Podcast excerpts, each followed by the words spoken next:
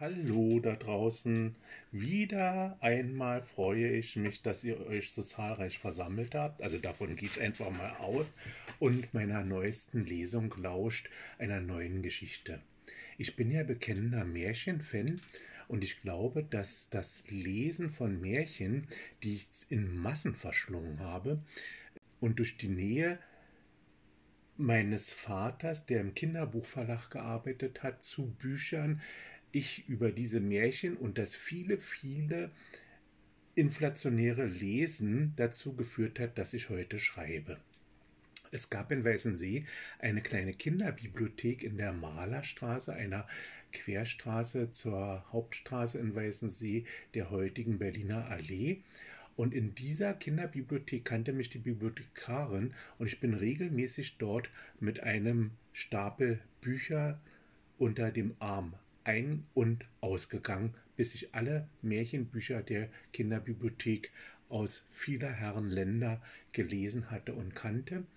Habe danach dann mich an die Sagenwelt gemacht und als die ausgelesen waren, mich mit Tiergeschichten beschäftigt und irgendwann war ich dann auch aus dem Alter der Kinderbibliothek heraus und habe dann eigene Bücher gelesen. Wir alle werden ja mit Märchen groß. Sie werden seit jeher erzählt, haben meist eine eindeutige Moral und sollen das Kind dazu erziehen, nicht vom Wege abzukommen, kein Hochmut zu zeigen und den oder den Frosch zu küssen, beziehungsweise im Voraus zu bedenken, wenn die Eltern mit den Kindern einen Waldspaziergang planen, genug Kieselsteine für den Heimweg in die Hosentasche zu verstecken. Manche Eltern verhindern heutzutage den Kontakt zu den gruseligen Märchen der Gebrüder Grimm aus Angst, die kleinen Seelen könnten Schaden nehmen. Vielleicht zu Recht. Wenn man nun mit all dieser gruseligen Moral, dem Kindshorror, aufwächst und selbst fleißig zu lesen beginnt, also von dem Stoff Märchen nicht loskommt, landet man unweigerlich bei dem Genre schwarze Romantik, die bis heute auch für jeden Grufti oder Darkwefer, wenn es die heute überhaupt noch gibt, zur Grundausstattung gehört. Genau diese Leute hören Death in June, Dead Can Dance, oder auch Tinder-Sticks bis hin zu dem Klassiker von Cure Disintegration. Ich freue mich jetzt schon auf das Konzert in Berlin am 28.10. dieses Jahres. So streift man also bei einer Märchenkarriere unweigerlich E.T.A. Hoffmann, Edgar Allan Poe, Charles Baudelaire, Victor Hugo oder Ludwig Tieck und erinnert sich immer der Grundlage dem Grusel bei den Gebrüdern Grimm. Die schwarze Romantik die innerhalb der Romantik am Ende des 18. Jahrhunderts aufkam. Typische Motive der schwarzen Romantik sind unter anderem das Unheimliche, Dämonische, Abgründiges in der menschlichen Psyche bis hin zum Wahnsinn, aber auch Erotik und Gewalt sowie der Tod. Die schwarze Romantik entzieht sich einer ganz klaren Definition. Sie wird in manchen Zusammenhängen auch als eine Strömung in Literatur und Kunst gesehen, die über die Epoche der Romantik hinausgeht und auch Einfluss auf die Kunst des Symbolismus oder den Horrorfilm ausgeübt hat. So traf ich auch auf die Novelle von Jeremias Gotthelf, übrigens ein Pseudonym des Schweizer Schriftstellers und Pfarrers Albert Bizius, Die schwarze Spinne aus dem Jahr 1842, in der der Teufel einen Pakt mit Bauern schließt, die später auch Grundlage für die Kurzgeschichte Die Spinne von Hans Heinz Evers war, wobei wir den Evers schnell wieder vergessen können, denn er schrieb auch so so Fetzen wie Horst Wessel ein deutsches Schicksal als bekennender Nazi. Ich glaube, noch schlimmerer Horror. Ich nahm mich also dieses Thema der grauslichen Versuchung an und machte eine eigene Version der Spinne daraus, eine Adaption. Ich wünsche gruselige Unterhaltung bei meinem Text aus dem Jahre 2009.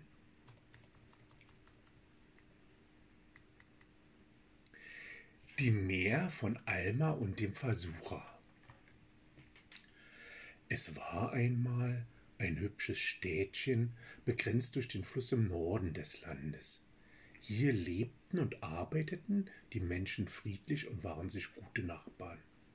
Ganz am Rande der Stadt, direkt am Fluss, gab es ein altes Badehaus, in dem der Bader Heinrich und seine Frau Alma ihren Geschäften nachgingen. Ständig kam jemand zum Aderlass, Schröpfen oder Zähne ziehen. Der Bader war für das Grobe zuständig. Alma arbeitete als Hebamme. Man nannte Alma die Engelmacherin, da sie auch so mancher Frau, manchem Mädchen half, ihren guten Ruf zu wahren. Sie brach ungewollte Schwangerschaften gegen hohe Bezahlung ab. Sie war gegen diese Frauen hochmütig, wollte sie doch selbst Mutter werden.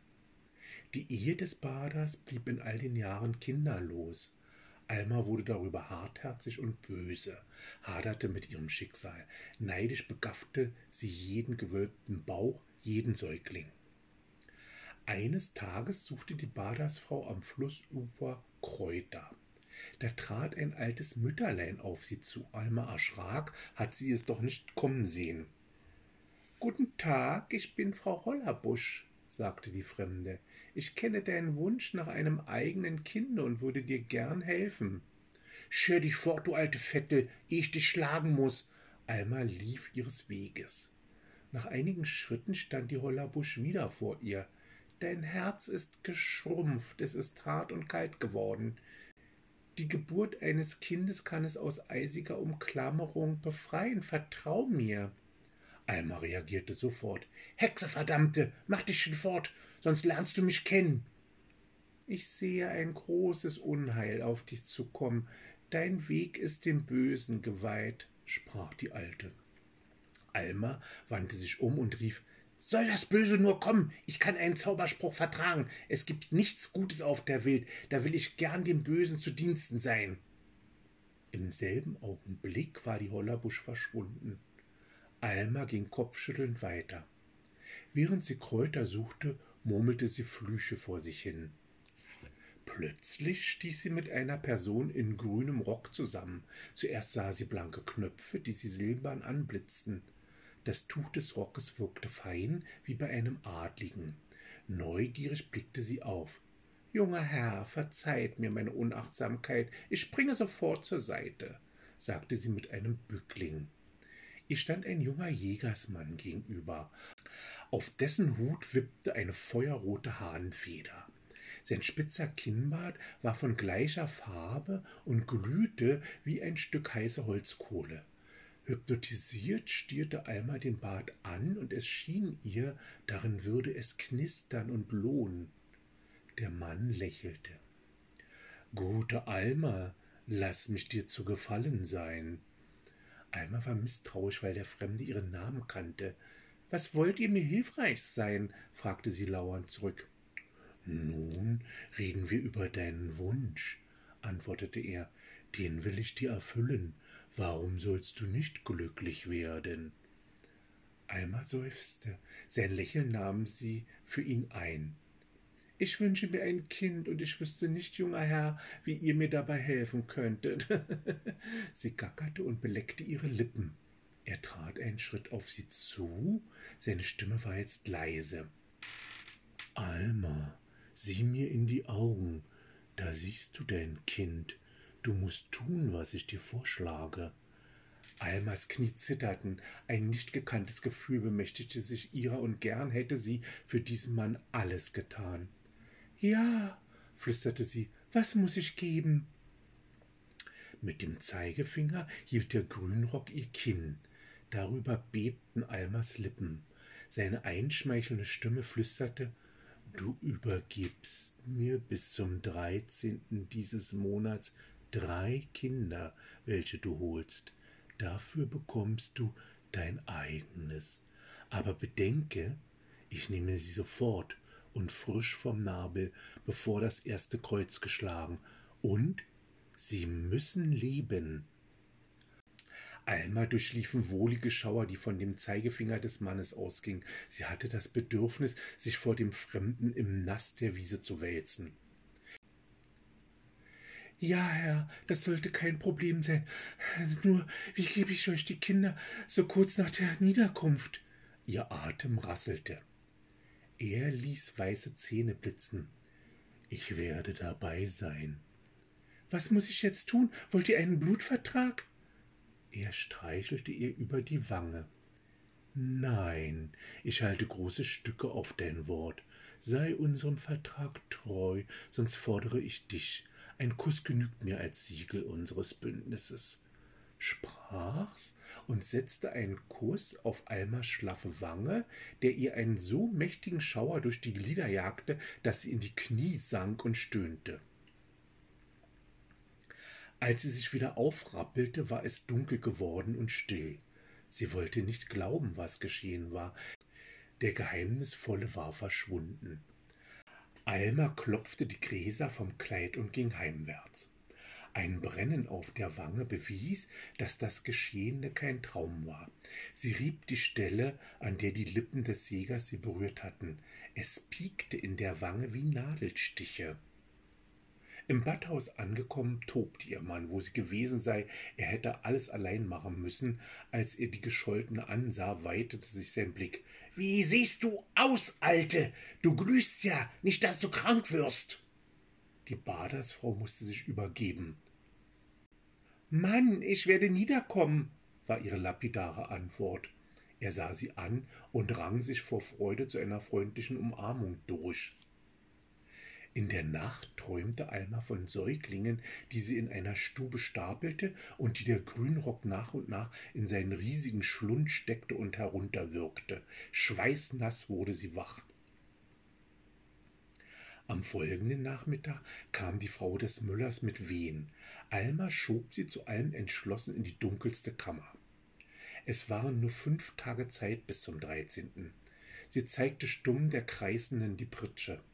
Die werdende Mutter schrie unentwegt. Vor ihr auf einem Stuhl postierte sich Alma und hantierte an ihr herum. Schreit nicht hier so herum, soll das Dorf zusammenlaufen? Wollt ihr niederkommen oder nicht? Die Frau wimmerte und sprach leise Ja, Badasche holt es. Hinter der Liege stand der hagere Mann. Gierig lächelnd besah er, wie Halmers Hände in der Frau zerrten und wühlten. Plötzlich hob sie ein kleines Menschenkind in die Luft. Es war gebrechlich und schmal, die Haut des Kindes faltig und schlaff, schimmerte blau-rosa. Aber das Neugeborene wollte auch nach mehrfachen Schlägen auf den kleinen Körper nicht atmen. Die Badersfrau übergab den Säugling blitzschnell dem Jägersmann, der daran schnüffelte. Angewidert ließ er ihn fallen und war wie vom Erdboden verschluckt. Die Liegende hob müde den Kopf. Nichts da, es war tot, eine Stunde könnt ihr hier liegen, dann müsst ihr nach Hause. Und denkt dran, drei Taler bekomme ich, bevor der Pope einen seinen Zehnten fordert. Die Frau nickte schluchzend. Das Brennen auf Almers Wange war unerträglich geworden, der Fleck des Kusses war erhaben und eine grüne, übel riechende Flüssigkeit lief in kleinem Rinnsal heraus. Alma rieb sich immer wieder die Schwellung und wurde unruhig. Würde sie rechtzeitig dem Bösen erfüllen können? Am Tag darauf wollten Heinrich und Alma auf dem Herbstmarkt Tonikum verkaufen. Das Weib würde Gelegenheit finden, Frauen mit rundem Bauch anzusprechen. Schnell wollte sie ihren Teil der Abmachung einhalten, um die bösen Träume loszuwerden. Sie hoffte, dass das Schmerzen ihrer Wange dann aufhören würde, und sie freute sich auf ihr eigenes Kind. Da erspähte sie die Frau vom Ufer, die sich als Hollerbusch vorgestellt hatte. Drei Schritte entfernt saß sie unter einem Schirm und bot Kräutersträußchen feil. Alma fühlte sich beobachtet. Immer wieder sah diese wunderliche Alte zu ihr herüber, anklagend und mit traurigen Augen.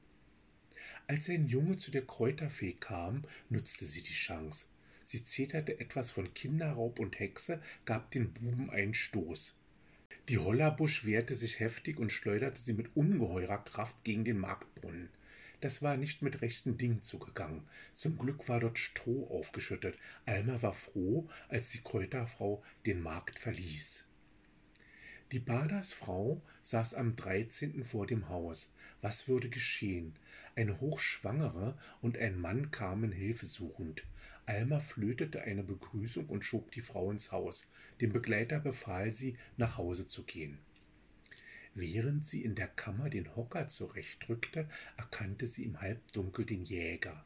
Sein feuriger Bart leuchtete in diesem Zwielicht bedrohlich. Die werdende Mutter schrie wie von Sinnen wegen ihrer Wehen und bemerkte ihn nicht. Herr, ihr müsst die Frist verlängern, ich arbeite nur für euch, wisperte Alma flehentlich. Wir werden sehen. Gib erst dieses Kind, sprach der Schatten barsch. Wir haben einen Vertrag. Ich lasse nicht gern mit mir handeln. Arma begann unter Schweiß das Kind zu holen. Ihre Hände zitterten. Es war noch nicht ganz heraus, da blitzte ein helles Licht durch die Kammer. Die Hollerbusch flog durch den Raum und rief Es segne dich vom Himmel aus, Maria, himmlische Mutter, und die Königin erfülle deine Seele mit einer immer größeren Liebe zu Jesus. Amen. Dabei spritzte sie eine Flüssigkeit kreuzschlagend auf den Säugling. Ein Zischen und Poltern, Alma stürzte mit dem Kind vom Sitz. Der Rotbart und die Rollerbusch waren verschwunden. Das Neugeborene schrie aus voller Lunge. Alma zitterte und konnte sich nicht erheben. Die Schwellung auf der Wange blühte wie unter einem Brandeisen rotfleischig auf. Almas Bauch wurde praller und größer. Die Frau auf der Pritsche rief: Gebt mir mein Kind, was ist mit euch? Mit allen Kräften erhob sich die junge Mutter, ergriff ihr Baby, wickelte es in Tücher und verließ das Badehaus. Heinrich, der den Lärm vernommen hatte, eilte in die Kammer. Seine Frau lag gekrümmt am Boden, war angeschwollen wie eine satte Zecke.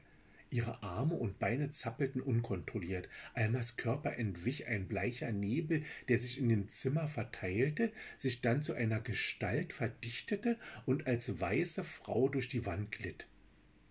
Auf dem Boden blieb eine flache Körperhülle liegen. Unter dem Rock kroch eine grüne Schlange hervor und verschwand zischelnd durch eine Spalte im Holzboden. Ich hoffe, es hat euch gegruselt und ich hoffe, es hat euch gefallen. Hat es euch gefallen, empfehlt mich gerne weiter, teilt die Geschichte und wir hören uns in der kommenden Woche wieder. Hat es euch nicht gefallen, dann erzählt es mir, warum. Bis dahin, viele Grüße, euer Bernd.